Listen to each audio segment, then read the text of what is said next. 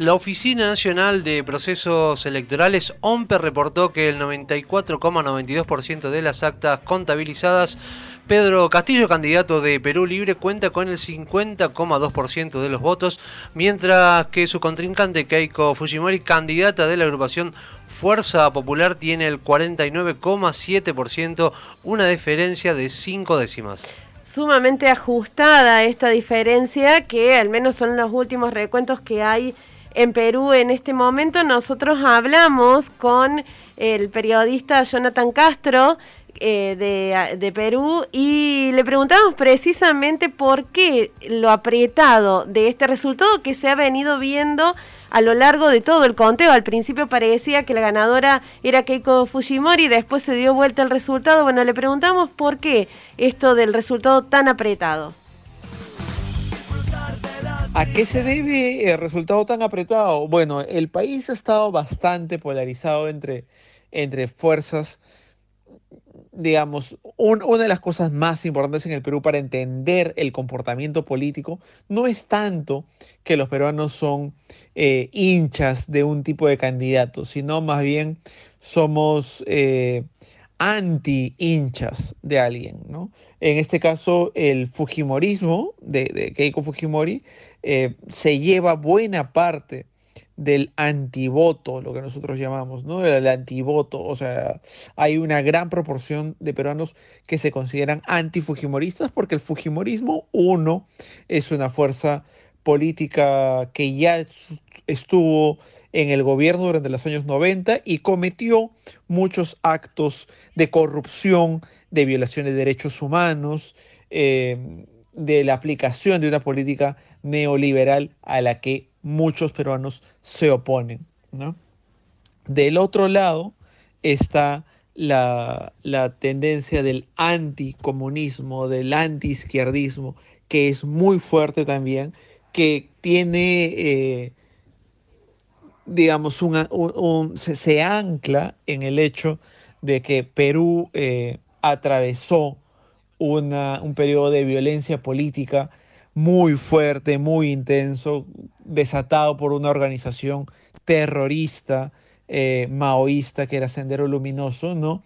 Entonces el recuerdo de, la aplicación de, digamos, de, este, de, esta, de esta organización siempre genera muchos temores en un sector de la población y, digamos, también es asusado por la derecha que quiere eh, impedir que, haya un gobierno de izquierda. ¿no?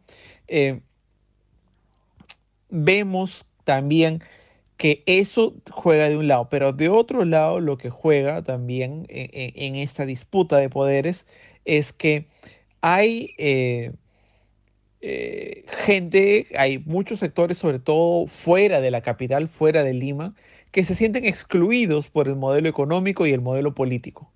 ¿No? que no se sienten, que no sienten que, sea, que han sido incluidos en el proceso de crecimiento de la economía, de la inclusión en el mercado, ¿no? Y lo que, han, a lo, lo que hacen ahora es ver en Pedro Castillo una persona que los comprenda, ¿no? que, entiende sus necesidades. Eh, mientras que de otro lado hay eh, mucha gente, sobre todo en la zona urbana, en la capital, en el norte del país, en las zonas más eh, con, mayor bonanza económica, que lo que no quieren es perder los avances que se han logrado con la aplicación de una economía de, libre mercado, ¿no? que ha traído desarrollo, ha traído reducción de la pobreza, eso, eso es eh, innegable desde que, se, desde que se, empezó a aplicar. ¿no? Entonces son estas dos miradas contrapuestas las que en este momento están chocando y por eso es que el país está así de dividido. ¿no?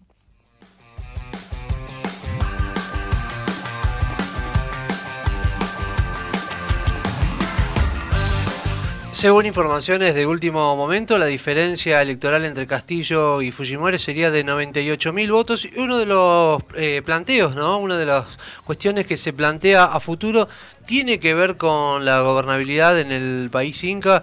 Jonathan Castro nos hablaba sobre lo, que se viene en Perú.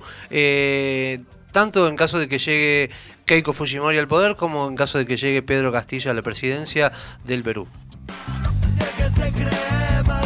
¿Qué tipo de gobernabilidad se espera con este resultado de, tan voto a voto? Se espera, eh, digamos, el panorama para la gobernabilidad del presidente o presidenta que ingresa es muy sombrío porque eh, el Congreso va a ser eh, va, a ser un campo de batalla. Si es que ingresa Pedro Castillo en el Congreso, él va a, tener una fuerza minoritaria. La fuerza de izquierda van a ser eh, menos del, del 30% del Congreso, lo que nos va a, a, llevar a una situación en la que si es que Castillo quisiera emprender grandes reformas, va a tener que pasar por un Congreso muy adverso, ¿no? Eh, en el que la mayoría eh, son fuerzas de derecha. Si Keiko Fujimori gana la presidencia, lo que vamos a tener es en el Congreso va a haber una situación de gobernabilidad y orden, porque la mayoría de fuerzas se pueden alinear con su discurso, eh, pero en las calles, sobre todo en el sur del país, en el centro del país, va a haber mucha conflictividad, porque hay muchas zonas en las que Castillo ha obtenido más del 60 o 70% de la votación.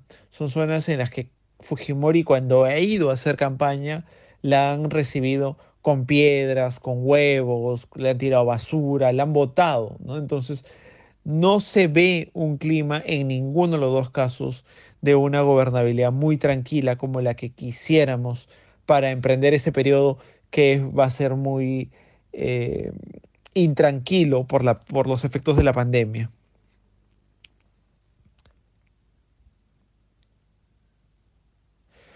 ¿Qué tipo de modelo se espera con Castillo? La verdad se espera un modelo, eh, digamos, que genere mayor inclusión social en, el, digamos, en, teoría, pero realmente no tenemos muy claro de cuál es la, posición que va a tomar Castillo respecto a varias de, las políticas que son necesarias, eh, digamos, ver su continuidad.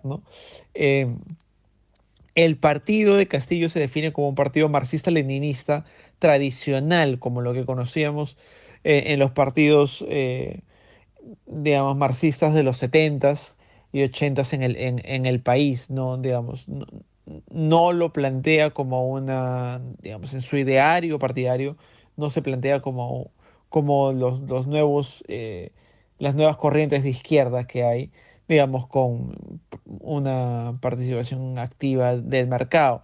Pero una cosa es lo que está planteado en el ideario y otra cosa es lo que vayan a llevar a cabo. Eh, en estos días eh, ya ha habido comunicados del comando de campaña de Castillo en el que señalan que va a haber un respeto a la independencia del Banco Central de Reserva para que controle la inflación.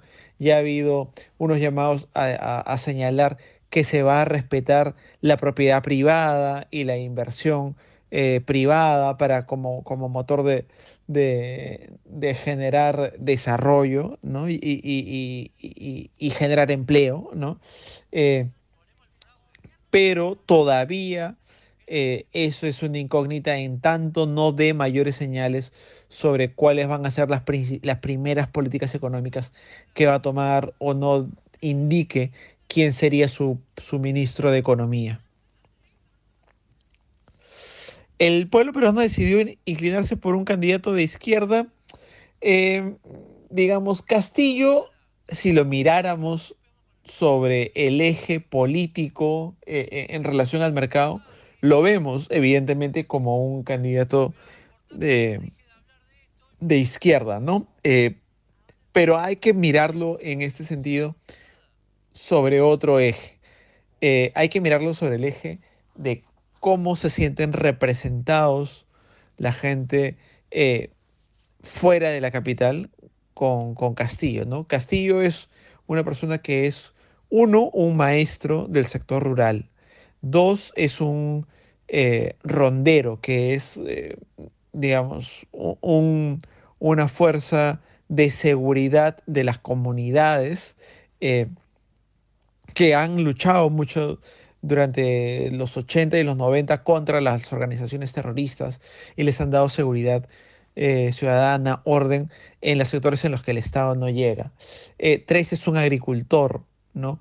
que conoce la realidad del campo entonces, no solamente hay que mirarlo bajo el eje eh, cómo se posiciona económicamente, sino cómo representa al peruano del sector rural, del sector más pobre, ¿no? Frente a una eh, clase, eh, a unas élites dominantes, frente a una élite política, una élite intelectual, empresarial, que ha estado desvinculada, que no ha hecho grandes eh, esfuerzos por entender los problemas de representación y los problemas de la participación y los problemas de eh, muchos peruanos, ¿no? Eh, no, digamos, hay que verlo en, los dos ámbitos. Allá, digamos, hacia futuro, habrá que ver cuáles realmente los motivos por los cuales se ha elegido, ¿no? Pero en este momento yo me inclinaría a pensar que más que por la inclinación hacia la izquierda es por la inclinación de que es una persona que entiende los problemas del peruano promedio y con los que se identifica. El primer desafío que deberá enfrentar eh, el, nuevo presidente tiene que ser definitivamente eh, finalizar la, vacunación de los peruanos eh, contra la, pandemia, que está avanzando a un buen ritmo. Las últimas cifras de las que yo tengo conocimiento, yo, la verdad yo cubro temas políticos, no tanto sanitarios, pero estábamos alrededor de 90.000 a 100.000 personas, vacunaciones al día lo cual es un, digamos, si bien si nos comparamos con, con, el primer mundo estamos lejos, pero es un, es un ritmo bueno, es un ritmo aceptable.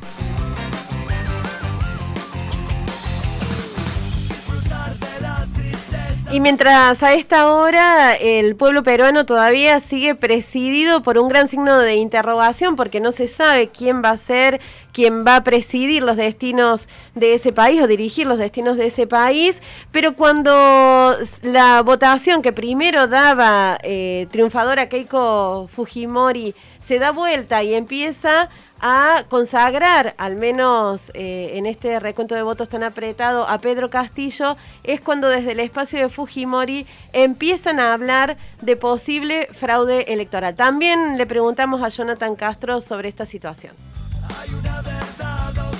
Una de las cosas más importantes y, lo último y lo más reciente es que eh, en la noche de ayer lunes, eh, Keiko Fujimori la candidata de la, derecha, eh, hizo un pronunciamiento en el cual dio a entender que lo que estaban reclamando era que se les había hecho un fraude en, la, en, el, en, las mesas.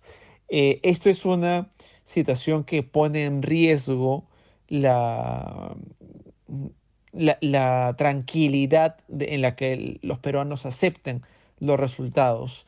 Eh, las pruebas que ha dado no son más que incidentes eh, sin mayor... Eh, sin, sin, mayores consecuencias en el proceso. Han habido misiones de observadores que han dicho ya que el proceso de elecciones peruanos ha sido limpio y ordenado. Entonces, lo que está poniendo en, en juicio es un proceso que ha tenido un reconocimiento de, los observadores internacionales. ¿no? Eh, esta situación es particularmente peligrosa porque ya en la elección pasada, Keiko Fujimori fue muy reacia a reconocer su derrota, ¿no? Y una vez que no reconoció su, su derrota de una forma fácil, emprendió un camino de oposición y un camino de confrontación con el gobierno de Pedro Pablo Kuczynski que generó y profundizó una crisis política muy severa en el país, que terminó llevando eso a la renuncia de Pedro Pablo Kuczynski. Posteriormente, la agonización de esas confrontaciones terminó llevando a que el presidente eh, sustituto, Martín Vizcarra, eh, disolviera el Congreso en el cual la bancada de Keiko Fujimori tenía mayoría. Eh, una mayoría aplastante, más del 50% eran candidatos, eran congresistas de, su agrupación. Entonces, esta situación de lo que ha planteado Fujimori sobre los resultados nos revive los fantasmas que, que, ya tuvimos hace cinco años y nos habla de una situación en la cual la polarización política que en estos momentos se vive entre antifujimoristas y antiizquierdistas se agrave.